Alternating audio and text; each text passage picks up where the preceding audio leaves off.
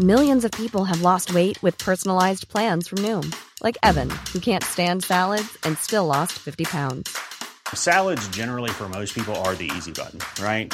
For me, that wasn't an option. I never really was a salad guy. That's just not who I am. But Noom worked for me. Get your personalized plan today at Noom.com. Real Noom user compensated to provide their story. In four weeks, the typical Noom user can expect to lose one to two pounds per week. Individual results may vary. Hola a todos, muy buenas noches y bienvenidos a este nuevo directo en el canal.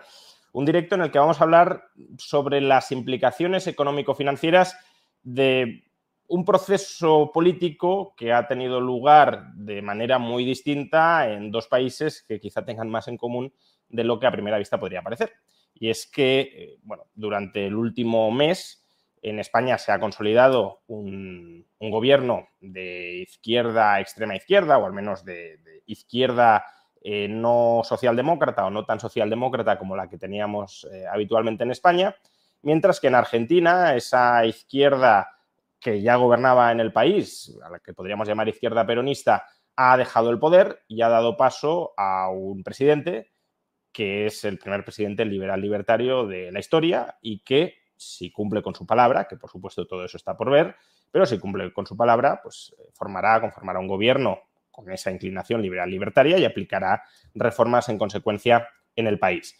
Por tanto, dos opciones políticas muy distintas, muy dispares, y ya veremos cuáles son sus resultados. Y para hablar sobre todo esto, pues he traído a, a tres personas que no solo las he escogido, que por supuesto también porque sepan del tema del que vamos a hablar, sino porque forman parte del elenco de profesores de un curso del que ya hemos hablado en otras ocasiones en este canal y del que hoy volveremos a hablar brevemente en algún momento del directo, que es el curso de los locos de Wall Street, invertir con cabeza y ganar dinero a largo plazo. Y los tres profesores, hay más, por supuesto, pero los tres que están eh, lo son, los tres profesores de este curso, eh, con los que vamos a hablar del tema de la deriva política y sus implicaciones económico-financieras de España y Argentina, son por un lado Domingo Soriano. ¿Qué tal? Muy buenas noches, Domingo.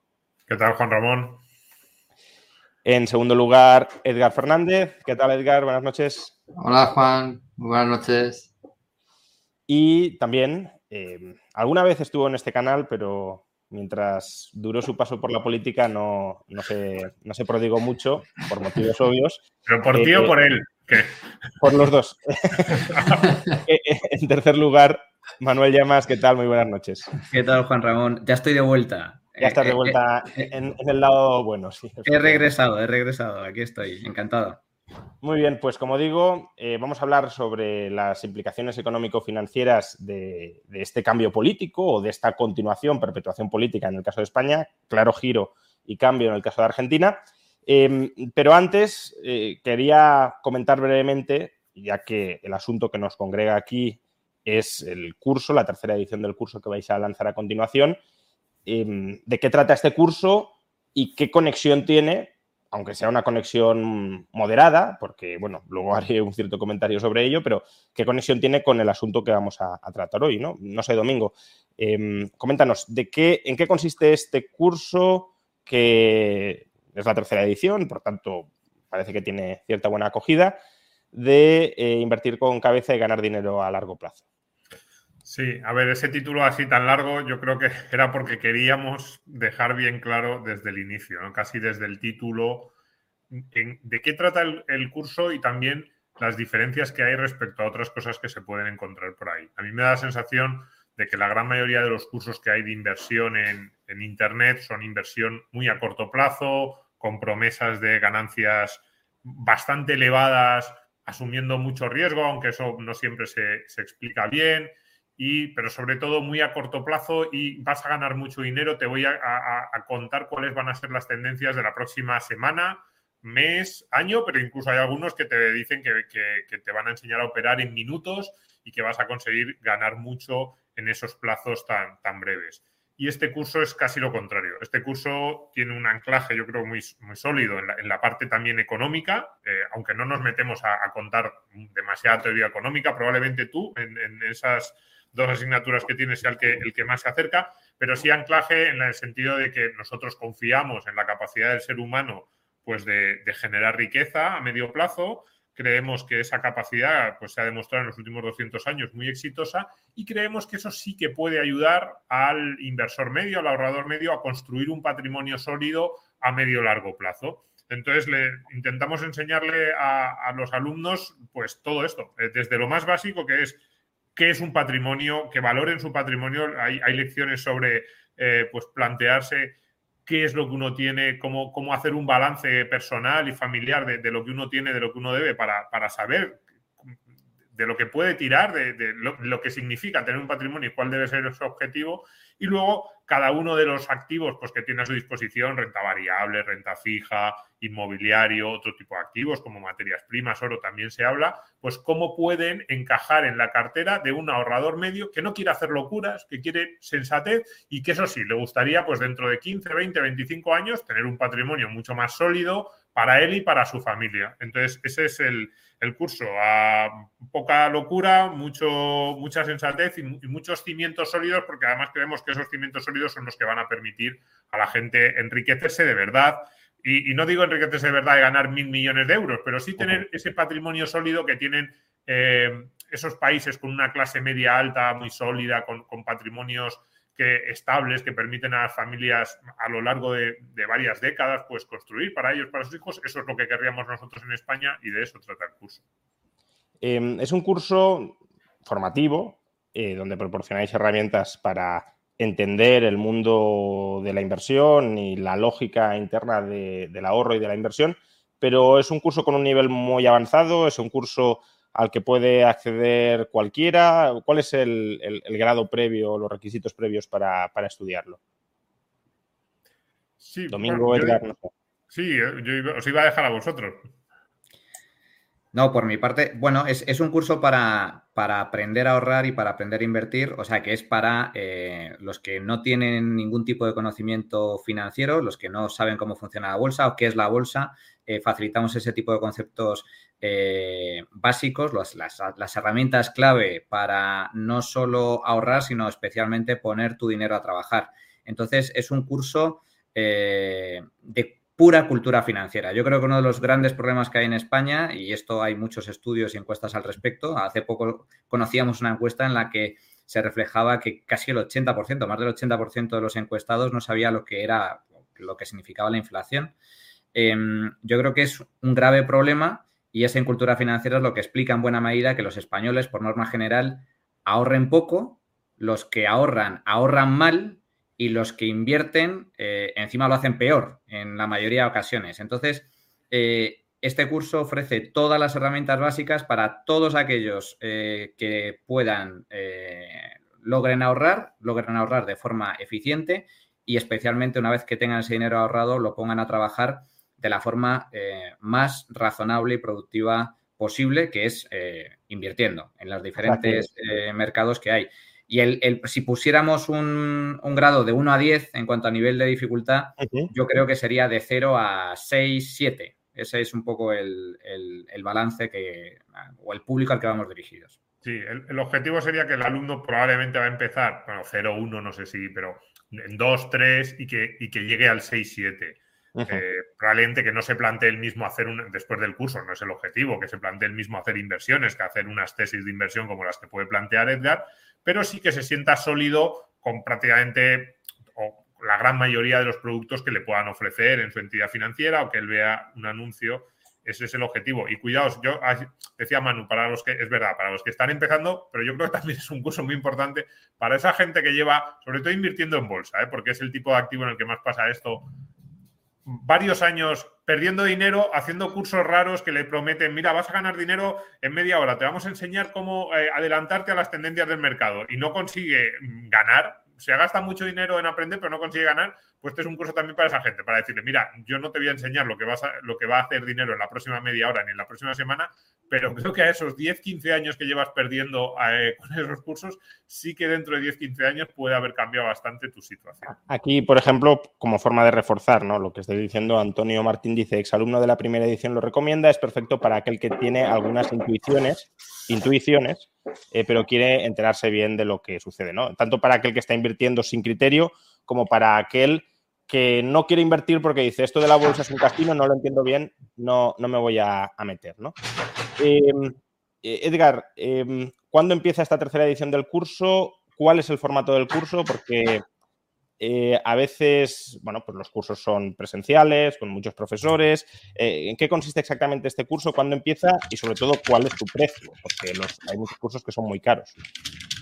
Pues sí, nuestra metodología de estudio que aplicamos no solo en este curso, sino en todos los cursos es una combinación de, clases eh, grabadas y eh, conferencias en directo. Esas clases grabadas aportan al estudiante ¿no? la flexibilidad de poder estudiar cuando, cuando quiera, con, lo que sería eh, la base de todo lo que necesitamos saber. Y después tenemos las conferencias con profesores de mucha índole. Nosotros somos tres de los profesores, pero es que hay muchos. Ah, entre todas las ediciones son más de una decena de yo, también soy profesor. y tú también, y tú también, y tú también. Los cuatro, los cuatro, los cuatro somos profesores, exacto. Eh, y, cada uno toca con las cosas que, más, que más dominan, ¿no? Yo, por ejemplo, estoy en los vídeos con Domingo Soriano hablando de bolsa, de renta variable, que es lo que más domino.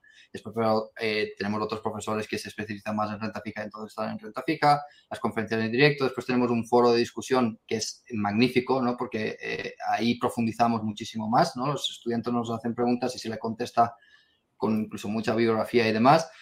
Y bueno, y esa es la metodología que nosotros aplicamos siempre, ¿no? Que la gente sea capaz de ser flexible, porque creo que eso también es un, es un problema que tienen otros cursos, ¿no? Que son siempre eh, en directo o presenciales y que no les deja a las personas que sean flexibles y no nos dirigimos a un público que esté estudiando, que tenga 14 o 15 años y esté estudiando, sino es más bien aquel, pues aquel eh, ahorrador que ya lleva años ahorrando, pero sin poder, sin conseguir rendimiento, o aquella persona que, que está eh, ahora mismo empezando a ahorrar. Si a mí me preguntas, el mejor público para este curso es un yo cuando tenía 18 años. Eh, pero son clases grabadas, ¿no? Que esto no sé si, si lo has mencionado. Ajá. Sí. Son cosas grabadas y, y, y, bueno, y conferencias.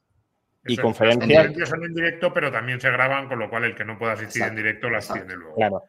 Y gracias a eso también estamos hablando de un curso muy competitivo en precio.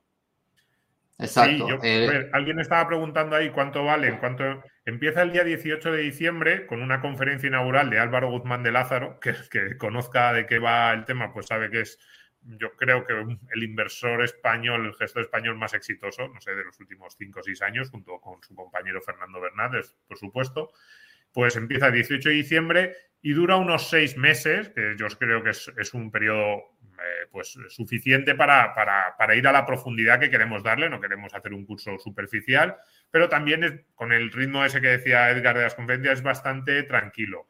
El precio, a ver, el precio oficial eh, está en 700 euros, que yo creo que es ultra competitivo respecto a lo que se ve por ahí, pero justo ahora, pues como estamos en la semana del Black Friday y hoy el día del Black Friday, eh, animo a los que se lo estén pensando porque justo ahora, este fin de semana, pues hay una oferta especial por 477 euros. En la, en la web del curso lo pueden encontrar.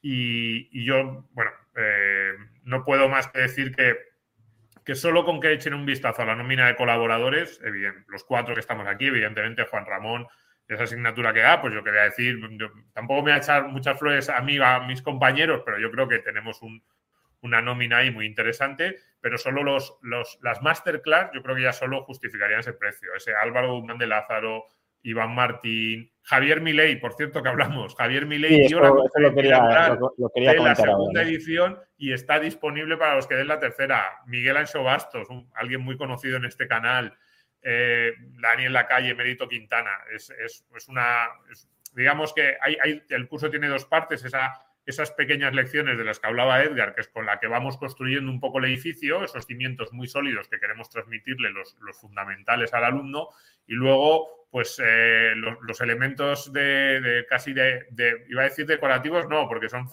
fundamentales, pero en el sentido de que son como la guinda de cada una de las lecciones, son pues eso, una lección en bolsa que te da o que puedes recibir o que ves las grabadas que tienes de Iván Martín, de Mérito Quintana, esta inaugural de Álvaro Guzmán de Lázaro. Pues la mezcla a mí me parece eh, pues, muy, bien. por, tanto, bueno, pues ya lo sabéis, hay gente que dice, bueno, pero ¿cuál es la web para, apuntarse a esto? Eh, la, web la tenéis en la caja de descripción de este vídeo y cuando lo veáis, si lo veis no en directo, eh, lo tendréis, tendréis la web como comentario destacado. Em, vamos a hablar ya del tema que nos ocupa en este, en este directo, ¿no? Porque mm, al final estamos mm, hablando aquí del curso en un directo sobre política. Hay una conexión clara del curso y de lo que vamos a hablar, que es lo que ha dicho Domingo, que Javier Milei es conferenciante en el curso y quizás solo por eso ya, merecería hablar del curso y, de la situación política. Pero luego hay otra conexión que, es más matizable, ¿no? Porque eh, vosotros en el curso tampoco aconsejáis eh, fijarse demasiado, no obviarlo por entero, pero tampoco obsesionarse con hacer análisis geopolítico a la hora de invertir, ¿no? Sino pues una cartera diversificada, globalmente diversificada, de buenas empresas y no tratar de comprar o vender año a año en función de si ha ganado este señor las elecciones o las ha perdido este otro, eh, salvo quizá momentos así muy extremos como pueda serlo el actual, pero en general no jugar al análisis político para invertir en bolsa, sino tener una visión más, más de largo plazo y obviar este ruido. Eh, entonces, em, ¿por qué la coyuntura en la que nos estamos metiendo ahora, que a lo mejor se convierte en estructura, ya veremos, es, relevante para, el análisis bursátil tanto de España como de Argentina? Bueno, desde, desde, mi punto de vista es muy importante porque efectivamente nosotros defendemos una filosofía de inversión que no tiene nada que ver con el, con el eh, market timing, es decir, intentar eh, comprar y vender em, eh, intentando anticiparse a los movimientos del mercado y tampoco en base a decisiones eh, de carácter político o económico. Eh, al igual que es muy difícil predecir lo que vaya a hacer una acción o la bolsa a muy corto plazo, eh, bueno, pues hacer predicciones de carácter económico también es ciertamente complicado. Y aunque es cierto que algunos inversores pues toman decisiones en función de la situación de la economía, nosotros no defendemos esa filosofía de inversión y en el curso damos otro tipo de herramientas y claves eh, que son al margen de la coyuntura económica, de cómo eh, rentabilizar tu dinero y tus ahorros al margen de la, situación e-, económica o política de un país. Dicho lo cual, ¿por qué es importante eh, y por qué está enlazado con, el tema de la cultura financiera? Porque lo que sí creo que es relevante, desde mi punto de vista, Juan, es que aquellos que tengan la cultura financiera suficiente y la cultura financiera adecuada van a poder estar en una situación mucho mejor para afrontar la incertidumbre eh, política y económica eh, en el futuro. Y yo creo que sí hay ciertas semejanzas entre Argentina y España a este respecto. Es decir, en el sentido de que aquellos que eh, tengan un buen patrimonio van a poder hacer frente mejor a los avatares del destino. Y en este caso yo creo que España se encuentra en una situación muy similar a la Argentina de hace algunos años o hace algunas décadas. Y eh, entiendo que ahora profundizaremos en ello, pero, eh, por poner algunos datos encima de la mesa. Em, el caso de Argentina para mí es paradigmático porque Argentina era un país enormemente rico hace un siglo y ahora es un país enormemente pobre. Eh, y, la, eh, ¿Y cómo es posible que uno de los países más ricos del mundo, siendo Argentina, con una renta per cápita equiparable a la de Estados Unidos, incluso por encima de la de muchos países europeos a principios del siglo XX, eh, ahora sea casi, casi un país en vías de desarrollo, con una renta per cápita que está en el ranking de países ricos, está creo que en el 70 o en el 71 a nivel, a nivel mundial? Pues básicamente porque abrazaron el peronismo. Y el peronismo no es más que una especie de socialismo eh, populista eh, que venció en, Argentina a la mano de un general, eh, Perón, a, finales de los años 40.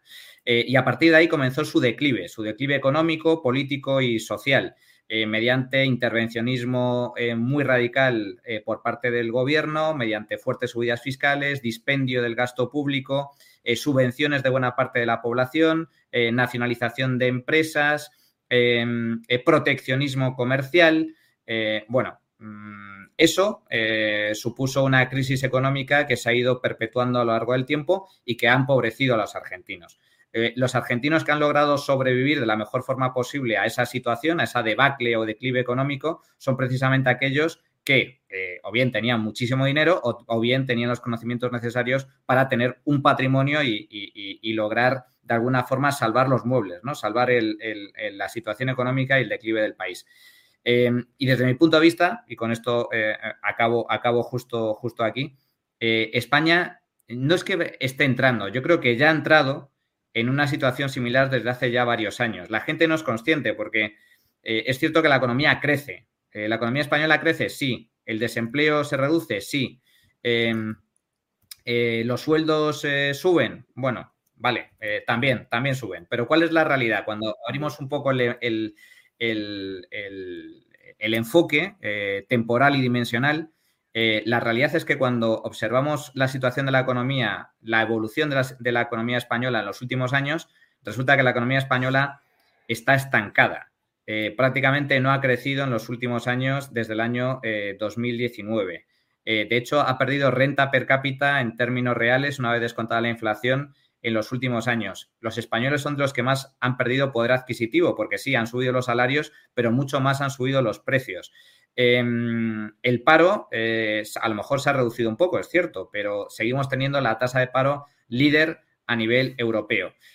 Y la situación política eh, con los acuerdos del actual gobierno del PSOE con los comunistas de Sumar y eh, también socios nacionalistas, yo creo que dibujan un panorama para, para la próxima legislatura eh, de mayor declive económico eh, que el que hemos eh, registrado en los últimos años, porque lejos de corregir los errores del pasado, los van a acentuar con más intervencionismo, más presión fiscal, más dispendio público y como consecuencia ese estancamiento se va a agudizar en los próximos años. Em, pero cabe la posibilidad de que la economía no vaya bien. De hecho, la economía española no ha ido bien durante los últimos 10 o incluso los últimos 20 años, pero bueno, si tomamos el IBEX 35 reinvirtiendo dividendos, a ver, no es que lo haya hecho espectacularmente bien, lo han hecho mejor otros índices, pero tampoco ha sido una catástrofe, ¿no? Quiero decir que puede haber un cierto desacople entre la evolución de la economía y la evolución bursátil. Sí, puede haber un desacople muy grande. Pero eh, el IBEX 35 depende del periodo temporal que elijas, incluye, incluyendo dividendos. Si te vas a 2006, por ejemplo, desde entonces no ha recuperado su, eh, valor. O sea, depende de qué periodo. depende de qué periodo. Al pico de la burbuja, claro. Exacto. Pero si te vas al pico de la burbuja de un índice mundial que en el que está súper diversificado, ahí sí que has generado valor. ¿no? O sea, eso también, los mercados financieros no solo te sirven para rentabilizar esos ahorros en tu propia moneda, sino también para diversificar tus riesgos y que en el futuro puedas obtener rentas que no dependan las unas de las otras de lo mismo. Por ejemplo, si tú tienes tu salario en euros en España e inviertes en la bolsa española, si la economía de España se va a pique, pierdes tu trabajo y además pierdes tus rentas que, de las que has ahorrado en esa moneda. ¿no? Y los mercados financieros te permiten hacer eso diversificar tus riesgos. Tu trabajo, tu salario viene de una fuente de ingresos, el ahorro lo metes en otra, que podría ser un índice eh, mundial, por ejemplo, o, exponerte al dólar, eh, etcétera, etcétera. ¿no? Eso es, es, un poco las ventajas que, yo creo que son más convenientes para el pequeño eh, ahorrador. Y como tú dices, la economía puede decir algo y las bolsas pueden decir otra cosa.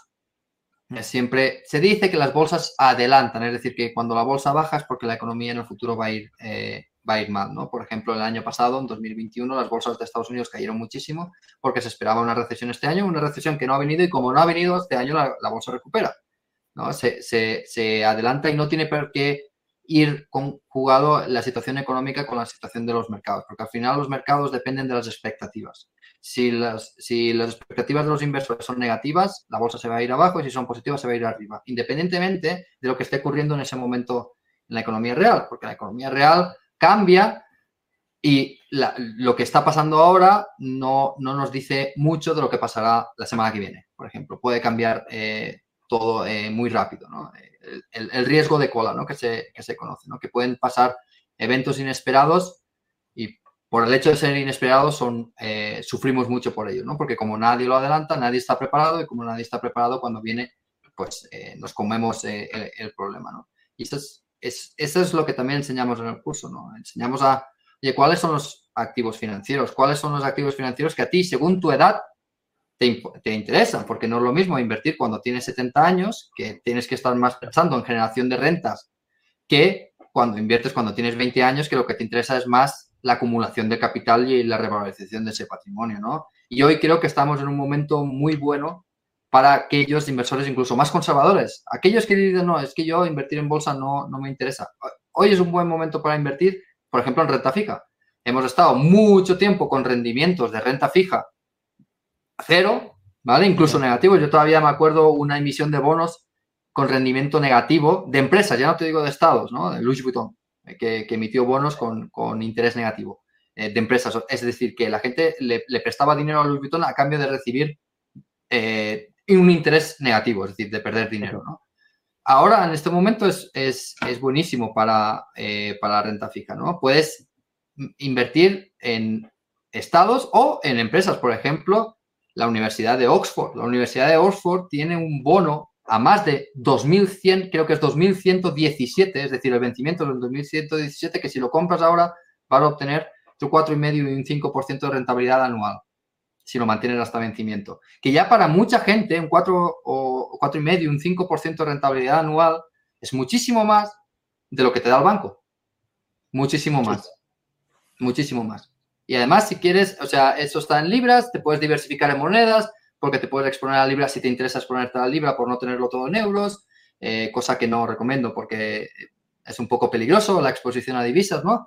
Pero tienes muchas, tienes muchas alternativas y hoy, hoy día es, es, es, un buen mercado para aquellos que sean más conservadores y digan, no, no, a mí la bolsa no, no me interesa, pero si no te interesa la bolsa, pues tienes que ir a cosas de, renta fija, ¿no? Que al final el banco es lo que hace, el banco te coge títulos depósitos y después los invierte. Eh, invierte tú en lo que invierte el banco y, quédate tú con, ese spread que se llama, ¿no? Con esa diferencia. Por tanto, puede haber un cierto desacople, pero no necesariamente. Eh, y en el caso de Argentina, ¿ha habido ese desacople? Es decir, ¿Podemos decir que ahora Argentina está barata, es un chollo o, está por ver en función de lo que suceda en Argentina? bueno, yo creo, que está por, yo, yo creo que está por ver, ¿no? Eh, lo que va a pasar. El, índice de Argentina se revalorizó mucho eh, antes de la, primera vuelta, ¿vale? Para después perder todo lo que se había revalorizado después, porque no estaba claro que mi ley iba a ganar, pero no, quedó claro. Se esperaba una victoria más aplastante y no quedó claro. Y después cuando eh, ya ganó en la segunda vuelta, se recuperó y ese, y ese movimiento alcista de la bolsa argentina equilibró la situación que había antes y con lo que ahora. Lo que, lo que te dicen los mercados es que las expectativas que había antes de la primera vuelta es lo que ha habido ahora. ¿no? Y ha habido muchas acciones que se han revalorizado mucho, como por ejemplo IPF, porque por comentarios de mi ley de que quiere privatizarla, y que quiere, no solo eh, esa empresa, sino muchísimas empresas quiere privatizarla, ¿no? Entonces, sí que ha habido un repunte de, confianza en estos activos, pero donde, donde está el dinero inteligente es la renta fija. Ahí es donde está el dinero inteligente, ¿no? Eh, sobre todo en, bonos eh, estatales, ¿no? Porque normalmente este tipo de bonos no está disponible para el inversor minoritario porque el nominal de ese bono es muy alto, Entonces, solo inversores institucionales suelen invertir en este tipo de bonos. ¿no? Y lo que ha pasado es que el, precio del bono ha subido bastante, ¿no? Ha, subido desde unos 20 dólares a unos 35. Estoy hablando del bono a 2030. El bono a 2030 ahora está en 33 dólares. Esta mañana que lo he mirado, en 33 dólares. Entonces, llegó a estar, no hace mucho, ¿eh? en septiembre llegó a estar en 20 dólares. Cuando un bono sube es porque baja su riesgo. ¿vale? Si el bono, si el bono sube, baja también la rentabilidad de tener ese bono y, ahora esa rentabilidad está en el 19,5%. ¿Vale? El 19,5%. Si Argentina paga sus obligaciones a 2030, el inversor que invierta en esa deuda en dólares conseguiría un 20% eh, anualizado, lo cual es una auténtica barbaridad para una deuda estatal. Que nadie malinterprete que esto es un chollo, no, es una auténtica barbaridad para una deuda estatal. ¿Y qué es lo que te decían los mercados antes? Que no se fiaban. ¿Te dicen ahora que se fían? Sí, oh, pero solo un poquito. Un poco más. Solo un poquito. Tampoco se fían eh, mucho. tampoco se fían mucho, pero se fían un poquito más, ¿no? Se fían un poquito más. Ya la rentabilidad es que está, eh, eh, llegó a estar en el 30%. La rentabilidad de aquí a 2030 de forma anualizada con los cupones y con la devolución del principal. Ahora está en el 19. O sea, es, es son mil, lo que se conoce como mil puntos básicos de bajada de riesgo país. Eh, que es una auténtica barbaridad, pero todavía está muy lejos de ser un país, de ser un país confiable. ¿no? En contraposición, por si quisiéramos comparar, España ahora mismo, al mismo bono a 2030, te da una rentabilidad del 3,4%. Sí, estaría bien saber qué rentabilidad te daría España fuera del euro y sin socialización de, riesgos, ¿no? Pero, pero bueno, desde luego, eh, desde luego, eh, tal, como, tal como estamos ahora, que es con cobertura de riesgos gracias a Alemania, eh, sí, un 3, un y pico por cierto. Pero antes de, de cambiar de tema, Edgar, has dicho, el dinero inteligente está en el mercado de bonos. Está en el mercado de bonos porque los bonos están muy baratos, porque crees que Argentina va a pagar, porque aunque Argentina impague, no va a impagar tanto como se descuenta ahora en el mercado, o porque en todo caso el que está asumiendo riesgos y el que tiene acceso a esos mercados eh, es, capital sofisticado, digámoslo así. Es, la última, ¿no? Eh, siempre se dice que los inversores más inteligentes están en renta fija. ¿Por qué? Porque es complicado llegar como inversor particular a invertir en renta fija de forma directa, porque los nominales, la cantidad mínima para invertir suele ser muy grande. Por eso se dice que, el dinero inteligente está en, renta fija. ¿no? no puedes, o sea, no todo el mundo puede comprar bonos, no sé, de, Meta eh, o de Google, eh, pero sí todo el mundo puede comprar acciones. Entonces, se dice que, el, mercado de renta fija es más sofisticado.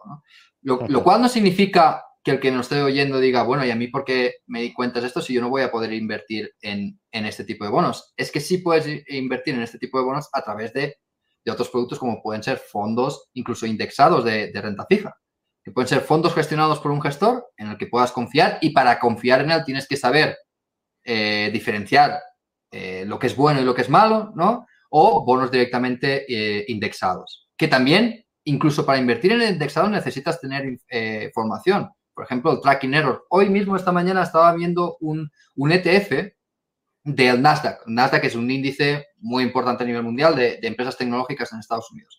Y este ETF y este fondo que se supone que replica a, ese ETF tiene un tracking error del 4%. ¿Y eso qué significa? Que si el, el índice sube un 10, este fondo solo subirá un 6, lo cual te están estafando.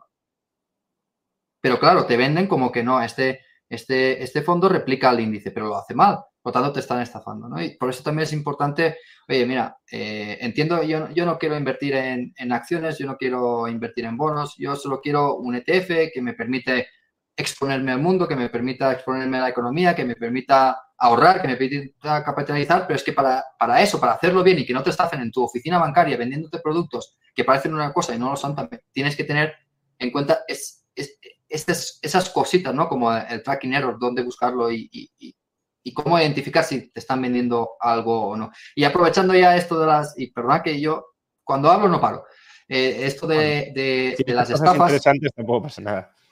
Eh, bueno, aprovechando esto de las estafas, que no voy a decir que es una estafa lo que, lo que voy a contaros ahora mismo, ¿no? Pero el fondo más vendido en España, ¿vale? No voy a decir el nombre, pero lo podéis buscar, son más de 8 mil millones de, de, euros eh, eh, gestionados, es el más, el más grande de España, ¿vale? Pues lleva un 27% desde 2008. 2007, perdón.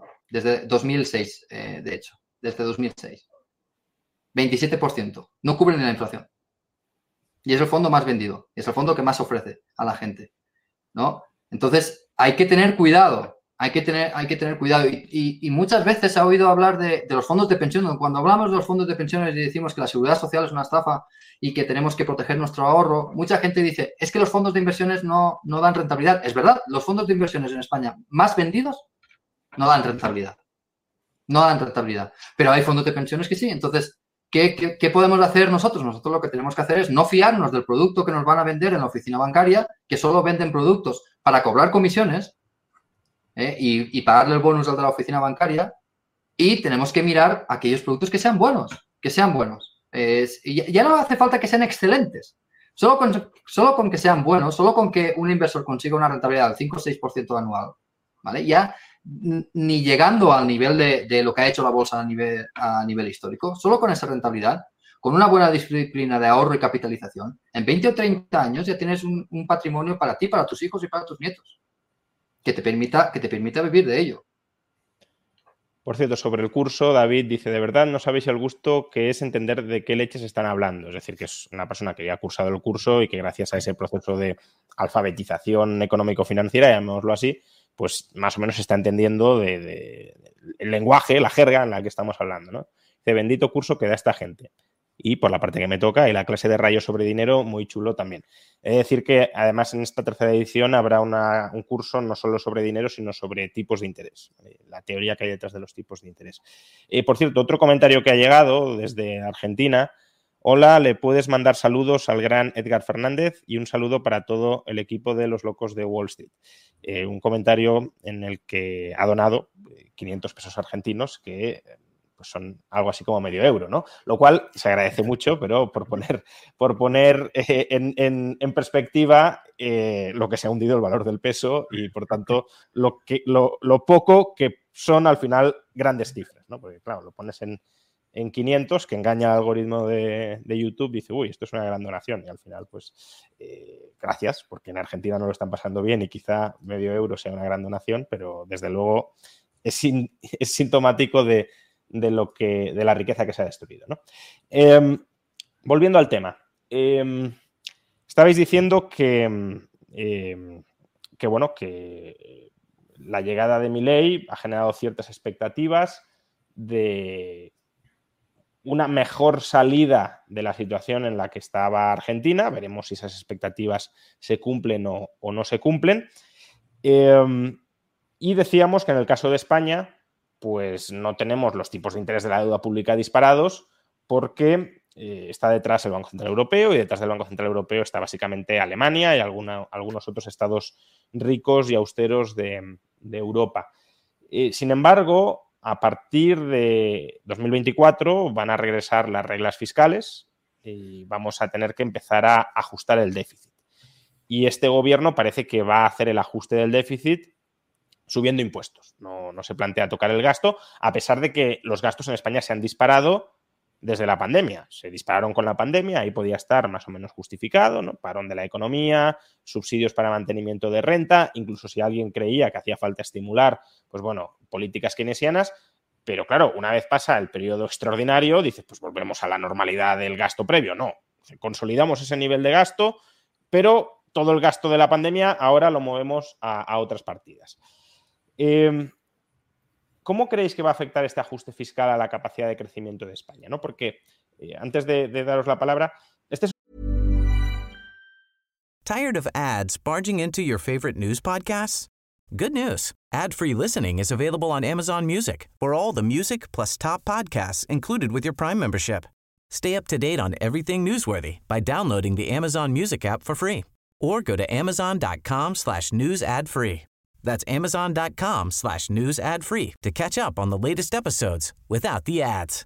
Hey, Dave. Yeah, Randy. Since we founded Bombus, we've always said our socks, underwear, and t shirts are super soft. Any new ideas? Maybe sublimely soft. Or disgustingly cozy. Wait, what? I got it. Bombus. Absurdly comfortable essentials for yourself and for those facing homelessness. Because one purchased equals one donated. Wow, did we just write an ad? Yes. Bombas. Big comfort for everyone. Go to bombas.com slash ACAST and use code ACAST for 20% off your first purchase. Introducing Wondersuite from Bluehost.com. Website creation is hard, but now with Bluehost, you can answer a few simple questions about your business and get a unique WordPress website or store right away. From there, you can customize your design, colors, and content. And Bluehost automatically helps you get found in search engines like Google and Bing. From step-by-step guidance to suggested plugins, Bluehost makes WordPress wonderful for everyone. Go to bluehost.com/wondersuite. Otro problema al que también se está enfrentando Argentina. Argentina también tiene que hacer un ajuste fiscal eh, muy importante eh, y mi ley lo que ha dicho es que no lo va a pagar la ciudadanía. Yo veo difícil que no lo pague de alguna manera la ciudadanía porque eh, solo recortando a la casta política no creo que se llegue, pero cuando dice que no lo va a pagar la ciudadanía, sobre todo creo que se refiere a que no se van a subir los impuestos. Es decir, que se va a concentrar el ajuste en el gasto En primer lugar, el gasto estatal y en segundo lugar, el gasto, eh, o sea, el gasto para la burocracia estatal y en segundo lugar, el gasto no para la burocracia estatal, pero sí improductivo. Por ejemplo, ya ha anunciado que va a paralizar los gastos en obras públicas porque no hay, no hay dinero. Em, entonces, ¿de qué manera ese dispar ajuste puede afectar a la capacidad de crecimiento y de generación eh, de beneficios a largo plazo? Bueno, a ver, a ver para mí hay, dos factores ahí muy importantes. Tú lo, apuntabas. Eh, yo te fíjate, dos de los, digo, apuntabas cuando decías antes, claro, si España no tuviese detrás a Alemania, decías que, eh, bueno, cómo, cómo, cómo afecta eso y cómo implica pues unos menores costes de financiación. Pero yo estaba, estoy mirando el chat, que además hay comentarios muy buenos, y fíjate, dos de los primeros comentarios que me ha apuntado, uno decía, España tiene al hermano mayor alemán y eso nos salva. Y luego había un comentario que decía, ¿creéis que es posible que Pedro Sánchez llegue a soberanía monetaria? ¿Y por qué hilo esto con tu pregunta? Porque en este debate, en este, yo espero que no, por cierto, hasta última pregunta, espero que Pedro Sánchez no llegue, pero este es el debate que va a haber en Europa en los próximos cinco o seis años. Es decir, em, y, fíjate que hoy venimos a hablar también de los resultados de las elecciones, de cómo puede eso afectar, y tenemos esta semana las elecciones holandesas, que también, en las que también este, este factor va a ser fundamental. Es decir, el, creo que el, Mundo publicaba hoy eh, extractos de algún discurso de, no sé si de Wilders exactamente, o de alguno de sus colaboradores, en los que decía algo así, los españoles prometen muchas reformas, pero en cuanto les das el dinero se echan a la siesta, que era el titular. Entonces, ¿Por qué todo esto? A tu pregunta de va a tener que haber consolidación fiscal. Lo que va a haber es una lucha muy importante en la Unión Europea en los próximos cinco o seis años entre aquellos estados, gobiernos que creen que sí, que van a exigir un cumplimiento más estricto y los estados que creen que no y gobiernos, evidentemente el español, yo creo que ahora mismo está en cabeza de esa tesis, eh, que no, la tesis de que no hay que hacer ningún tipo de ajuste. Entonces, ¿Podemos negarnos por completo en España? ¿Cuál es la capacidad del gobierno español de mantener la, digamos, la, ejecutoria que han llevado todos los gobiernos españoles, por lo menos en los últimos 15 años? Un poquito ajustó el de Rajoy de aquella manera, pero tampoco mucho. Y el resto lo que han ido haciendo es trampeando un poco y engañando. Yo creo que engañando al resto de los socios. Yo creo que es complicado. Em, si el gobierno español finalmente asume que tiene que hacer algo, porque si no se pueden poner las cosas muy feas en Europa, y ah, con esa pregunta de Pedro Sánchez soberanía monetaria, yo creo que hasta Pedro Sánchez sabe que eso sería una auténtica locura, que se le acabaría el dinero para mantener redes clientelares no quiere salir del euro. Si Pedro Sánchez se plantea ese escenario de, eh, bueno, pues tengo que hacer algo, tengo que ajustar el déficit, ¿cómo lo va a hacer? Yo ahí estoy contigo, lo va a hacer fundamentalmente subiendo impuestos y además subiendo impuestos de la peor manera, porque este gobierno ha dado la sensación de que los impuestos que ha ido tocando en esta legislatura son los impuestos eh, que, dañan directamente la economía productiva. Eh, va a subir IRPF, va a subir sociedades. Es decir, no va a subir, que a mí quizás tampoco me gustaría, pero de puestos a subir impuestos, dices, bueno, pues voy a subir impuestos al consumo, voy a subir ese tipo de impuestos que yo creo que son menos distorsionadores, pero este, gobierno no va a hacer eso. Quizás algo en el caso de los impuestos verdes, medioambientales, sí que pueden ir por ese lado, no más al consumo, pero el resto va a ir a IRPF y sociedades. Y yo creo que ahí tenemos los españoles mm, pocos elementos para el optimismo, porque si llega un gobierno que... Eh, toma medidas desde el punto de vista fiscal responsables, pues sí que en el corto plazo pueden ser, pueden generar algún tipo de, daño en el crecimiento. Yo tampoco soy muy, eh, creo que no generarían tanto daño y además el, digamos, el, iba a decir exceso de confianza, no, pero la, contraparte de, mejora de confianza en el país supondría un, un, equilibrio respecto a esas posibles medidas contractivas desde el punto de vista fiscal. Pero es que este gobierno no va a generar confianza y lo que va a generar es, si se pone en lo poco que haga, directamente daño a, estructura productiva. Entonces yo ahí, en, en, esa especie de mezcla de Bruselas presionando, y además a Bruselas, porque esto es muy importante y esto es lo último que quería decir, porque muchas veces dicen, no, pero Bruselas no dejará hacer locuras al gobierno. Y es como, no, no, Bruselas lo que quiere es que tú ajustes las cuentas. Y en el pasado lo han demostrado con otros países y otros gobiernos. Si tú ajustas las cuentas a base de hachazos fiscales, Bruselas, o sea, no, no dice nada. Es como, bueno, pues es tu elección política, tú sabrás. Y entonces a mí eso sí que me da miedo, eh, digamos, cómo esa discusión, que yo creo que va a ser una discusión mucho más presente en la Unión Europea, en la eurozona, en los próximos cinco o seis años, puede afectar a España porque este gobierno yo creo que va a ser largo y cuatro años de subidas fiscales y encima no hace reformas y yo creo que este gobierno no está dispuesto a hacer reformas estructurales, pues pueden ser muy, muy complicados. Un, dato más, Domingo, que no has comentado y que creo que puede ser muy relevante.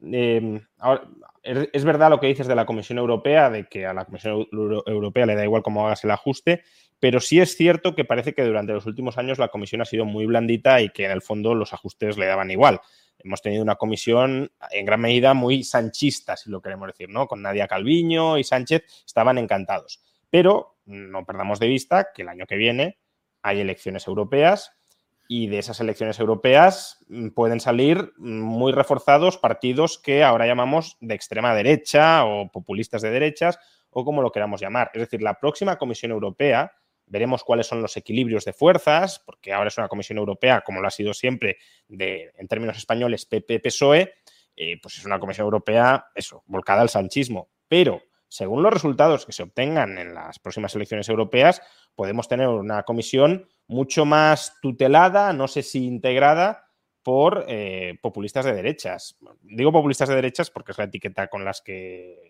los medios los han calificado y los identificamos más fácilmente. No, voy a entrar en el fondo, en la discusión de fondo de si lo son o no lo son, no, me interesa ahora mismo. Em, y eso sí que puede añadir, más allá de que eh, algún país amenace con salirse de la eurozona y demás, como pueda ser Holanda si, si terminan gobernando los populistas de derechas, sino que eh, incluso la propia Comisión Europea quizá después de las elecciones se ponga mucho más seria de lo que se ha puesto durante los últimos cuatro años. Yo, yo si, me, si me permitís, no, no confío en nada en, las, eh, la ortodoxia de la Comisión Europea desde hace ya bastantes años. Eh, creo que lo han demostrado eh, en el pasado y más concretamente esta Comisión Europea. Y no confío básicamente por dos, por dos razones. En primer lugar, justo por lo que estabais comentando, esta comisión en concreto, con von der Leyen al, al frente, se ha demostrado absolutamente eh, socialistoide, si se quiere, para que se me entienda bien. Es decir, ha, puesto en marcha una serie de mecanismos inéditos hasta ahora en la Unión Europea, como eh, bueno, la aprobación de un plan de estímulo fiscal histórico por valor de varios cientos de miles de millones de euros, de esos de ese paquete de eh, ayudas para relanzar el crecimiento después de la pandemia llamado Next Generation, a España le corresponde más de 150.000 millones de euros.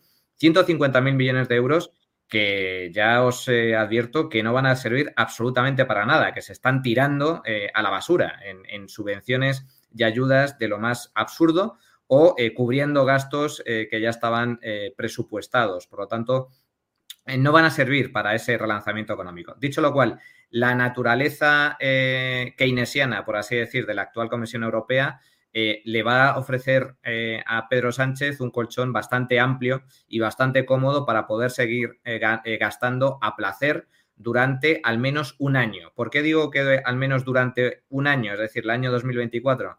Pues básicamente por lo que acabas de comentar, Juan. en primer lugar, porque hay elecciones y por lo tanto la Comisión Europea ahora mismo está centrada en otra cosa, no está centrada en, los ajustes, en, eh, apretarle las tuercas a los gobiernos más irresponsables. Eh, y en segundo lugar, porque el gobierno juega con una baza. Eh, el gobierno, o sea, la Comisión Europea, si, si aprieta, aprieta siempre a posteriori, nunca de forma preventiva.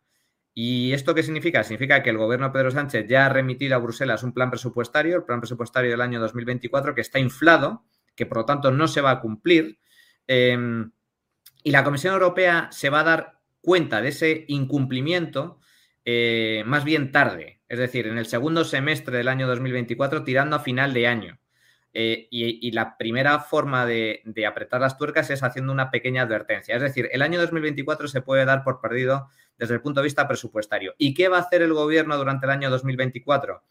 Yo creo que va a disparar todavía más el gasto público y va a intentar maquillar ese incremento de gasto subiendo todavía más los impuestos. Es cierto que la subida de impuestos tiene un límite y de hecho ya hay algunos indicadores preocupantes de caída de recaudación en algunas figuras tributarias como consecuencia.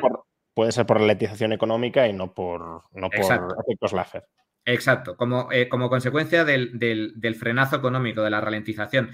Pero esa ralentización, que yo creo que vamos hacia una recesión, media Europa está en recesión económica y España tarde o temprano entrará en recesión, a España le va a llegar más tarde. Además, y, te, doy un dato también interesante, no digo que se esté manipulando, no, no se está manipulando, pero eh, las estadísticas se están revisando. Eh, y, esa revisión está jugando a favor de los intereses del gobierno porque los crecimientos del pasado se revisan al alza.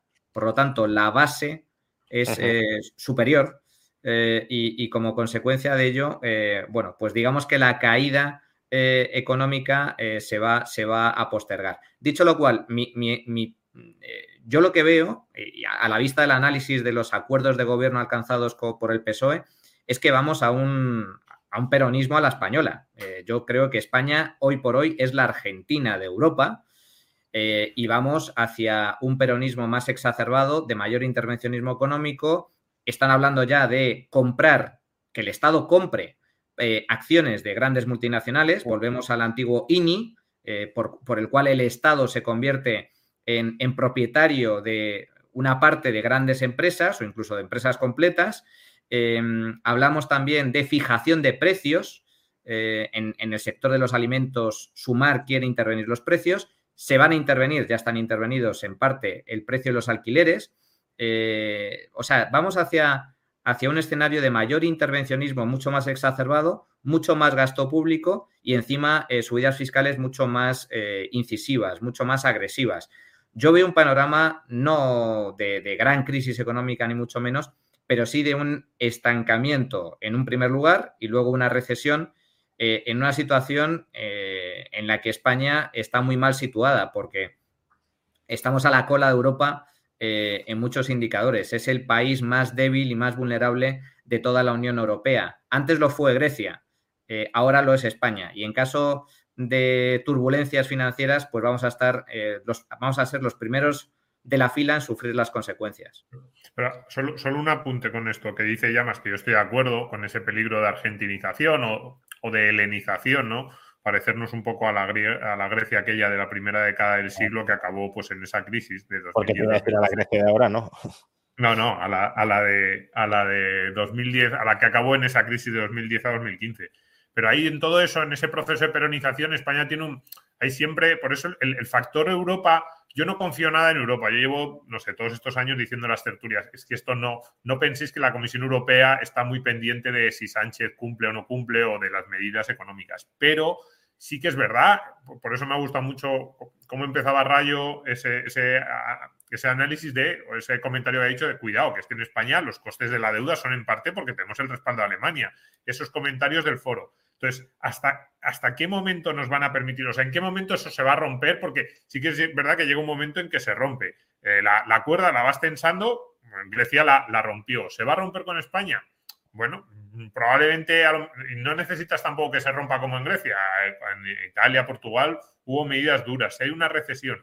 Y hay un factor muy importante, que es el factor eh, incremento de gasto constante de las pensiones, porque además es no solo el el elemento más importante del presupuesto, sino que además el gobierno ha aprobado una reforma que básicamente mm, eh, protege ese incremento de gasto si no se hace nada más y pone todos los ajustes por el lado de los ingresos. Yo creo que eso, el, hecho de que las reformas previas, 2011, 2013, eran reformas que iban sobre todo dirigidas al lado del gasto así y eran por eso eran impopulares. Este gobierno ha hecho lo contrario, ha dicho protegemos al máximo el gasto. De hecho, ahora mismo es complicado imaginarse una mayoría parlamentaria que fuese eh, a tocar el gasto en pensiones y sin embargo dicen si hay que hacer ajustes, esos ajustes automáticos irán por el lado de los ingresos que a mí me da mucho miedo porque ayer leíamos, ayer anteayer, las, eh, las notas de demografía del INE, las, las eh, conclusiones de los principales indicadores demográficos del INE,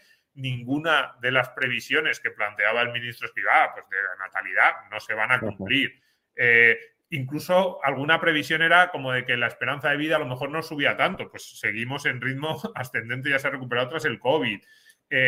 El baby boom en España todavía no ha llegado realmente a la jubilación. Es decir, esta próxima década va a ser durísima y apruebas unas reformas en pensiones que hace un incremento del gasto automático y que te sitúa los ajustes por el lado de los ingresos y además por el lado de los ingresos en impuestos al trabajo, que va a ser desde el punto de vista de competitividad muy complicado. Entonces yo ahí toda esa mezcla y al mismo tiempo, por eso se acaba el resultado de las elecciones en Holanda eh, cada vez más peso en los países ricos de Europa de, partidos, de en general opciones políticas que quieren ser más duros con los países del sur, yo creo que sí que puede ser una mezcla explosiva. Yo estoy de acuerdo en que esto no va a estallar en 2024, yo, yo no lo anticipo, pero 2025-2026, que es antes del final de esta legislatura, creo que el gobierno se puede meter, o sea, puede estar en una situación política complicada. Y si Europa corta el grifo de verdad, si si, fíjate, ni siquiera es cortar el grifo del dinero. Igual que Mario Draghi dijo en 2012, haremos lo que sea necesario y será suficiente, si un líder europeo dijera, oigan, que a lo mejor el euro no tiene que ser para siempre, solo con unas declaraciones de este tipo, los costes de la deuda española a lo mejor subían 100 puntos básicos en una semana. Y cuidado con esa situación. Sí, efectivamente. Eh, bueno, se quejaban de que no leía este comentario de Seire. lo podemos engañar más a rayo donando 20 pesos argentinos que son 0,2 dólares. Y corrijo, no son 0,2 dólares, porque eso serían 20 céntimos, son 2 céntimos. O sea que muchas gracias por la generosa donación. Em, hablando de, la similitud entre España y Argentina, también solo rugby decía, hace 20 años me vine a España desde Argentina y veo que España con sus políticas de izquierdas va camino de una argentinización, lamentablemente.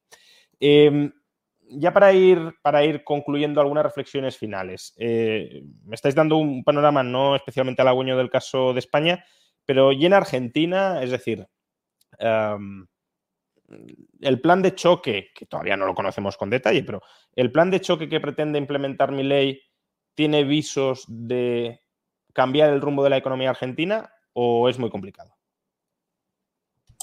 Bueno, Argentina tiene una ventaja que no tienen otros países, que es rica en recursos naturales.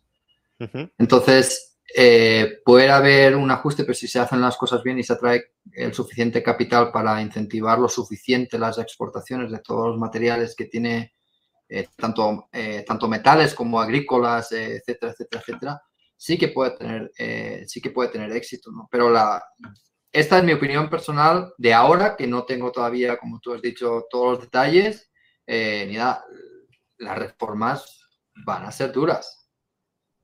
Eh, van a ser duras. Eh, y, deben, y deben ser duras, ¿no? Pero Argentina sí tiene una ventaja, que es que tiene potencial de exportador grande que no está aprovechando ahora mismo. No está aprovechando. Entonces, por esa parte, sí existe la posibilidad de que de las reformas duras y de sufrimiento que pueda haber eh, ahora. Bueno, sufrimiento que también es que estamos diciendo que habrá sufrimiento, pero es que si no hubiera ganado mi ley, el sufrimiento sería todavía mayor, ¿no? Pero sí es verdad que hay, hay que admitirlo, que las reformas eh, que se necesitan en el corto plazo eh, tienen que ser duras.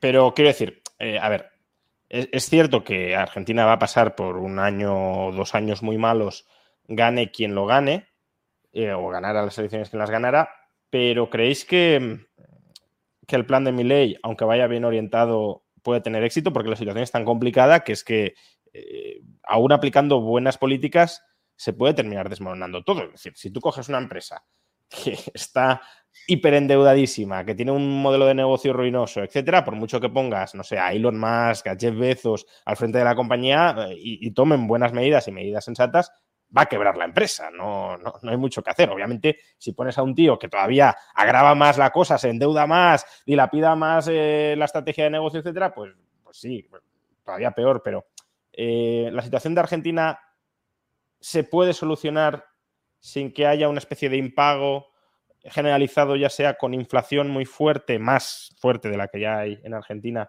o con otro default eh, a las bravas. Yo, yo, desde mi punto de vista, no. Yo, yo creo, a ver, la situación es enormemente compleja. Para empezar, hay que recordar que la victoria de Milei eh, ha sido un milagro. O sea, eh, pero un milagro desde múltiples puntos de vista. O sea, no, no, no solo por, por el personaje en sí. Es decir, que un outsider como es Milei, eh, sin estructura partidista previa, haya ganado la presidencia de Argentina, ya supone algo bastante, bastante anómalo. eh, y extraordinario. Que lo haya hecho además con un discurso liberal libertario en un país como Argentina, eh, siendo Milei el primer presidente autodeclarado libertario de la historia de la humanidad, es ya, pues eso, eh, no, es que sea algo extraordinario, es que es inédito, es que nunca antes había sucedido. Ahora bien. Ya veremos cuándo vuelve a suceder, ¿no? Claro, exacto, exacto. Entonces, la primera, es algo, es un milagro. El que haya ganado es un milagro. Segundo punto, ahora tiene un enorme reto por delante, que es gobernar, eh, que cosa que no es fácil, eh, pero además en una situación calamitosa desde el punto de vista económico y social. Eh, simplemente poner tres datos. Argentina está en recesión, está en contracción económica, tiene una situación de hiperinflación con cerca del 150%, pero según los últimos datos mensuales de inflación, en poco tiempo, si no se hace nada, la inflación se puede ir al 300% anual. Y en tercer lugar, eh, la pobreza eh, afecta a más del 40% de la población. Y cuando hablamos de pobreza, no hablamos de pobreza en términos em, de países ricos, hablamos de pobreza de gente en la miseria, en la más absoluta miseria. Eh, dicho lo cual, tiene un déficit descomunal, está asistido por el Fondo Monetario Internacional, que le está prestando dinero, y por lo tanto la situación es enormemente compleja y encima tiene dos problemas políticos tremendos. En primer lugar, Milei no depende de sí mismo, necesita apoyarse en otros partidos, eh, fundamentalmente el partido de Macri y de, Bullrich, para poder sacar adelante eh, las reformas. Y en segundo lugar, va a tener enfrente a un enemigo muy poderoso, que es el peronismo enquistado y estructural de Argentina, eh, tanto a nivel político, que sigue teniendo una fuerza importante, como muy especialmente a nivel social. Y a esto me refiero con los sindicatos, que tienen un enorme poder en Argentina y están absolutamente peronizados. Además, hay buena parte de la población que dependen de una paguita, literalmente, eh, concedida por, por, el peronismo eh, argentino, por los diferentes gobiernos que lo han mantenido, y que básicamente están a las órdenes de las directrices kirchneristas. ¿Esto qué significa? Significa que muy posiblemente en cuanto Milei tome el poder y empieza a tomar medidas, la, la, la calle va a arder entonces se va a enfrentar a protestas en la calle, protestas sindicales, huelgas violentas eh, y, una, eh, eh, y, muchos sectores de oposición, no solo en la calle, sino también en empresas que están asistidas y subvencionadas, en organismos públicos que van a tener que cerrarse. por ejemplo, Aerolíneas Argentinas ha, avanzado la privatización y, la, y la, la, entrada de competencia de nuevas aerolíneas y bueno, pues eso se va a traducir en huelgas de todo tipo. Dicho lo cual, eh, ese es el enorme reto que tiene eh, mi ley por delante. Pero yo soy optimista. ¿Por qué soy optimista? Bueno, porque, en primer lugar, creo que mi ley es un político ha demostrado que no es un político al uso eh, y que tiene fuertes convicciones. Entonces, la única forma de salir de esta situación es con un plan de choque. Yo creo que eh, el gradualismo que intentó aplicar Macri, que fue un desastre absoluto, no es la solución. La receta tiene que ser drástica, tiene que ser un plan de choque de mm, drástico recorte eh, de, gastos, eh, incluso si es posible recortar impuestos, recortar impuestos, desmontar el, el andamiaje de subvenciones y asistencialismo que está tan extendido privatización de empresas públicas, liberalización de la economía, aunque lo más preocupante, y esto aquí tú eres el maestro, Juan, es el tema monetario, es decir, cómo eh, estabilizar eh, el peso y cómo frenar la inflación. Eso requiere medidas drásticas y medidas dolorosas a muy corto plazo, pero mi ley eh, tiene una ventaja y es que sabe lo que tiene que hacer, tiene el recetario adecuado para hacerlo y tiene la convicción para hacerlo. La única duda es si va a tener el apoyo suficiente, especialmente a nivel político, para poder llevarlo a cabo en tiempo y forma. Pero dicho lo cual, y ya acabo aquí mi, intervención, em, hay ejemplos exitosos que también se produjeron en el pasado. Thatcher, aunque es diferente la situación, de acuerdo, pero Thatcher tuvo que hacer frente a una economía también en una situación paupérrima, un Estado eh, al borde de la quiebra, si no prácticamente quebrado, y con una, estructura eh, productiva muy sindicalizada dio la batalla y la ganó. Eh, entonces, desde este punto de vista, hay, muchos más ejemplos a lo largo de la historia. Por ejemplo, la, Alemania después de la Segunda Guerra Mundial, bueno, pues algo similar, ¿no? Y, se produjo el milagro, el famoso milagro alemán. Es posible hacerlo si se hacen las cosas que hay que hacer, aunque duelan a corto plazo. Y yo creo que mi ley al menos tiene el conocimiento, la convicción y la voluntad para hacerlo. Mi única duda al respecto es que le pongan piedras en el camino sus aliados con tal de que eh, fracase en el intento. Pero la situación es tan mala, tan mala, tan mala, que aunque cumpliera el 50% de su programa económico, yo creo que Argentina, eh, a un año, dos años vista, como estás comentando tú, como comentabas tú antes, Juan, va a estar en una situación muchísimo mejor que ahora.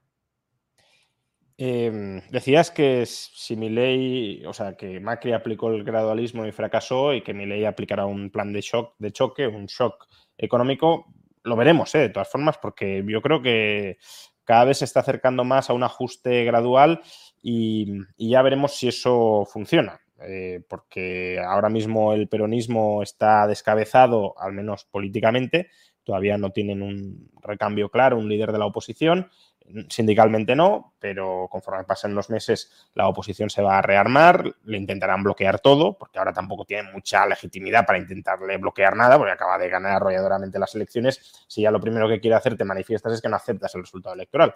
Pero ya cuando haya pasado pues eso un año y demás, que quepa interpretar que la gente ya no está de su lado y todo esto, pues desde luego saldrán a las calles, intentarán incendiar el país. Y si mi ley no ha hecho el grueso de las reformas en ese periodo, no está claro que las vaya a poder hacer, ¿no? Em, como decía, ya para ir eh, terminando, em, comentaban o preguntaban en el, en el chat algo que, es relevante para este directo, dado que conecta en cierto modo el tema de fondo con, el objetivo del curso, ¿no? Eh, preguntaba José Emma del Nora, ¿mediante qué vehículos de inversión se puede apostar desde España por la economía argentina? Eh, al margen de que Edgar, por ejemplo, nos conteste a esta cuestión, eh, imagino que este tipo de dudas o de cuestiones también se tratan y se resuelven en el curso. Sí, bueno, es, precisamente eh, aprender a saber cuáles son todos los productos disponibles para cualquier inversión, independientemente de su edad, patrimonio, etcétera, etcétera, etcétera, lo que enseñamos en el curso, ¿no? Y después buscar vehículos en los que se pueda invertir en Argentina, una vez tienes ese conocimiento, es muy fácil encontrarlos. Un ETF que invierta en Argentina tiene que ser UCIT, ¿vale? Porque si no es UCIT, no puedes invertir siendo europeo si no es a través de opciones financieras. Eh, o sea, ya es precisamente eso lo que enseñamos. Pero hay muchos vehículos para invertir en Argentina. O sea, hay vehículos para absolutamente todos. Para todo, para lo que quieras para lo que quieras. Puedes invertir hasta en el precio del aceite de oliva, si quieres. Eh, lo, que, lo que te dé la gana. Absolutamente todo está en los mercados financieros. Lo que pasa es que tienes que aprender a buscarlos, después de buscarlos, saber cuáles son invertibles por ti si estás en España. Por ejemplo, si estás en, Estados Unidos, no necesitas que el fondo sea UCIT, porque tienes acceso a, ello, pero si estás en España tiene que ser UCIT. Eh, y, eh, y una vez has separado los que puedes invertir de los que no, tienes que ver el tracking error, tienes que ver qué exposición tiene, porque muchas veces se ven fondos, se ven fondos, por ejemplo, había uno de, de, sostenibilidad, un fondo que, miré hace un tiempo de sostenibilidad y si mirabas las participadas, o sea, mirabas dónde invertía, invertía en empresas como eh, eh, en empresas petroleras que de sostenible no tiene absolutamente nada. Y no digo que no sea bueno invertir en petroleras, pero yo invierto en petroleras, pero hay, que, hay que tener un conocimiento que te permita ir a, tus, a tu sucursal bancaria o ir a tu broker, etcétera, etcétera, etcétera, y saber lo que estás comprando, ¿no? Y que no te engañen, eh, que esta industria está hecha para engañar a mucha gente.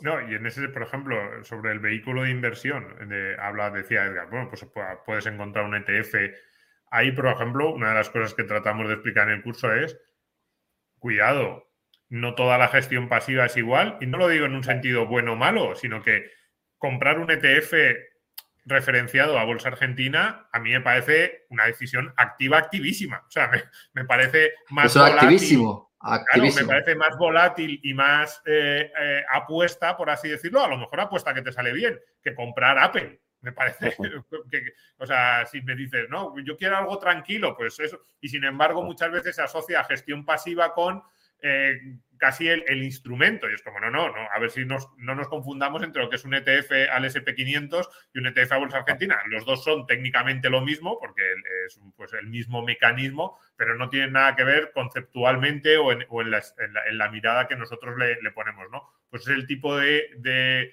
ejemplo que nosotros tratamos de explicar a los alumnos de cuidado, no mezcles lo que es el técnicamente el tipo de activo en el que estás invirtiendo con sus fundamentos, con lo que puedes esperar de él, con el, objetivo que estás buscando, porque puede ser muy sensato o bueno, o, puede ser una apuesta interesante e invertir en bolsa argentina, pero tienes que saber que eso no, no, se parece en nada a la clásica idea con la que uno normalmente llega a gestión pasiva. Por, cierto, Edgar, también em, otra, otros comentarios que están llegando ahora en el chat em, y que guardan de nuevo relación con, el curso y con su vinculación eh, con esta charla. Em, están hablando bastante sobre, sobre IPF, ¿no? Y es verdad que IPF ha, subido mucho, eh, pero en cambio el, fondo que tiene derecho a cobrar las indemnizaciones por la expropiación mal hecha de IPF no ha subido en proporción. ¿Cuál es la interpretación que podemos darle a esto y en qué medida el curso, ¿no? De nuevo, nos, ayuda a llegar a este tipo de interpretaciones. Aquí lo que pasa es que IPF perdió un juicio, ¿no? Eh, y ese juicio, bueno, el gobierno argentino, exacto, que es que controla IPF, perdió un, juicio que hay un, se puede decir como un despacho de abogados, pero que no es un despacho de abogados, es, es, un fondo de inversión que invierte en litigios, ¿no? Invierte en litigios, financia el litigio y tiene derecho a recibir parte de esos litigios, ¿no? Por esta, esta empresa, que es Buford Capital, no ha subido tanto en bolsa. Entonces, ¿qué es lo que parece que se está diciendo ¿no? y que nosotros tenemos que aprender a interpretar? Bueno, pues que parece buena noticia que ley entre eh, a ser presidente de, Argentina, porque IPF se va a acabar de, liberalizar y se va a acabar de privatizar, etcétera, etcétera, etcétera. por lo tanto, buena noticia para los accionistas de IPF, pero el mercado no se cree que vaya a acabar pagando el 100% de la deuda que debería recibir esta empresa, Buford Capital. Porque si lo entendiera así, esta empresa recibiría en cash todo lo que vale ahora mismo en, bolsa, lo cual sería una oportunidad de arbitraje enorme y normalmente estas oportunidades de, arbitraje tan claras no existen. Eh, es porque hay incertidumbre de que se vaya a pagar. Y eso es lo que está pasando. O sea, lo que he comentado un poco al principio. Si tú miras la reacción de la bolsa argentina antes de la primera vuelta y lo que está pasando ahora, simplemente se han ajustado expectativas y hemos vuelto al sitio de antes, ¿no? Y, y EPF también se revalorizó a principios de año, volvió a caer y ahora ha vuelto a subir y está subiendo eh, muchísimo, ¿no? También estas subidas también se retroalimentan entre sí, ¿no? Y entran ahí inversores momentum que, buscan este tipo de, inversiones y, todo se, se catapulta, ¿no? Pero eso es lo que está diciendo el, mercado. Y muy buena noticia lo de Miley para IPF y, y muchas, muchas, muchas, muchas más empresas argentinas, pero no me acabo de creer que eh, se vaya a pagar esa deuda. Eh, Argentina tiene un problema de deuda, no solo eh, deuda estatal, sino también de este tipo de deudas bastante importante. Sí, obligaciones en cierta medida fuera de balance, ¿no? Por cierto, si, a alguien le interesa repasar qué ocurrió exactamente con IPF y la condena a la indemnización de 16.000 millones, en el canal subí hace unos meses un vídeo llamado La desastrosa expropiación de IPF por el peronismo, donde, donde explico todo el proceso desde la expropiación hasta la sentencia actual y por qué se ha condenado exactamente al Estado argentino. Pues más de eh, una hora de, directo hablando sobre pues, las tendencias políticas de España y de Argentina. En este caso, creo que a todos los de este chat nos gustaría que España se pareciera más a Argentina, de, que a la propia España. Siempre decíamos, ojalá España no se parezca a Argentina. Pues ahora mismo, políticamente, creo que nos gustaría que, España estuviera más cerca de Argentina que de la propia España. Mm, también por las implicaciones económicas que todo ello eh, puede tener. A través de la economía, también sobre los mercados financieros. Y justamente el motivo que nos ha congregado aquí para hablar sobre estos temas es el lanzamiento de la tercera edición del curso de los locos en Wall Street invertir con cabeza y ganar dinero a largo plazo. Tenéis el curso, eh, empezamos, empezamos en, enero, ¿no? 18 de enero. No, 18 de diciembre. Perdón, 18 de diciembre. Estamos, a menos de un mes de, iniciarse el curso y lo que sí tenéis durante estos tres próximos días es un descuento importante de alrededor de un tercio em, por ser el Black Friday y el curso queda, un curso que dura más de seis meses, queda por, por menos de 500 euros. Por tanto, los potencialmente interesados pueden consultar más detalles del curso entrando en la página web de, esta, de esta materia que tenéis. Una, cosilla sobre precios, que también hay opciones de, plazo aplazado en, en, varios plazos, con lo cual, pues también un poco más sencillo para aquellos que, lo, que se lo planteen así. Genial, pues podéis obtener más información en la web, en la dirección que aparece en la caja de descripción del vídeo o quienes lo estéis viendo no en directo, eh, pues en el comentario destacado de, esta emisión. Muchas gracias a los tres. No sé si queréis comentar algo más antes de, terminar. Nada, esto, esto de que envidiásemos el gobierno argentino no la vimos venir ninguno. ¿eh? Nadie se había puesto largo en esto del gobierno argentino, no. Ahí no, no había nadie puesto en esta situación. No, cortos en el gobierno español probablemente muchos, pero, tan cortos como para que eh, estemos largos en Argentina, desde luego, desde luego no. Pues lo dicho, muchas gracias, muchas gracias a los tres eh, profesores, junto también conmigo, vamos, los cuatro profesores de este, de este curso Invertir con cabeza y ganar dinero a largo plazo de los locos de Wall Street. lo tenéis, ya digo, referenciado en la dirección de la caja de descripción del vídeo. Muchas gracias sobre todo a toda la audiencia por acompañarnos, prácticamente 2.000 personas en directo a lo largo de toda esta emisión. Nos veremos próximamente. La semana que viene habrá un nuevo directo, ya desvelaré exactamente sobre qué, pero está relacionado con Bitcoin y con todo lo que ha sucedido con Binance. Tema también bastante interesante y muy vinculado con, con las finanzas, del que también se trata hasta cierto punto en este curso. Muchas gracias. Too tired to clean your floors after playtime? Forgot to vacuum before your friends bring their little ones over? Let Eufy X10 Pro Omni help. Powerful 8000 PA suction removes debris, and MopMaster dual mop pads scrub away stubborn stains with ease. Save time and keep your floors cleaner. Want to know more? Go to eufy.com, that's EUFY.com, and discover X10 Pro Omni, the best in class all in one robot vacuum for only $799.